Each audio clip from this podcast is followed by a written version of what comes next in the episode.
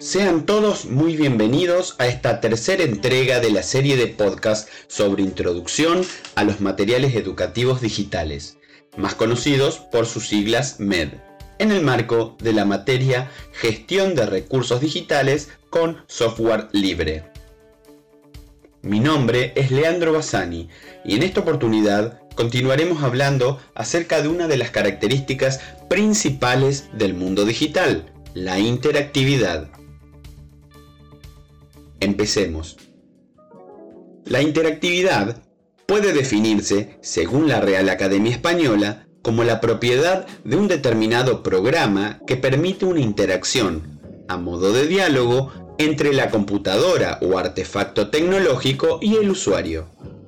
A su vez, esta interacción entre el usuario y la máquina o los programas que ella posee puede clasificarse, según la ordenación propuesta por Marcelo Aceituno en 2010 desde el Seminario de Producción Multimedial de la Universidad Nacional de Quilmes, en tres niveles de interactividad posibles.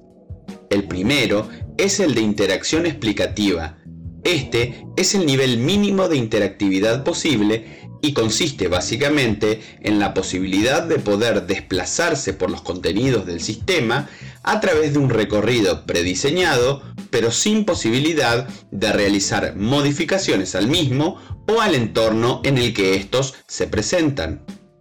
Luego tenemos la interacción manipulativa, nivel intermedio de interactividad, el cual además del desplazamiento por los contenidos, permite al usuario manipular y modificar distintas características del entorno o la interfaz del sistema, aunque de forma momentánea, debido a que, como subraya Aceituno, estas modificaciones no afectan el funcionamiento de la aplicación y cuando inicia una nueva sesión, el sistema se mantiene igual que al principio.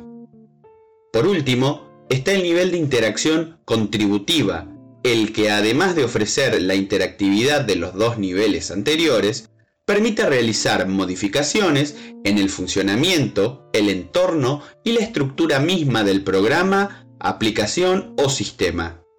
Citando nuevamente a Aceituno, diremos que, en estos casos, los cambios introducidos en el sistema lo modifican y ya no mantienen las características iniciales.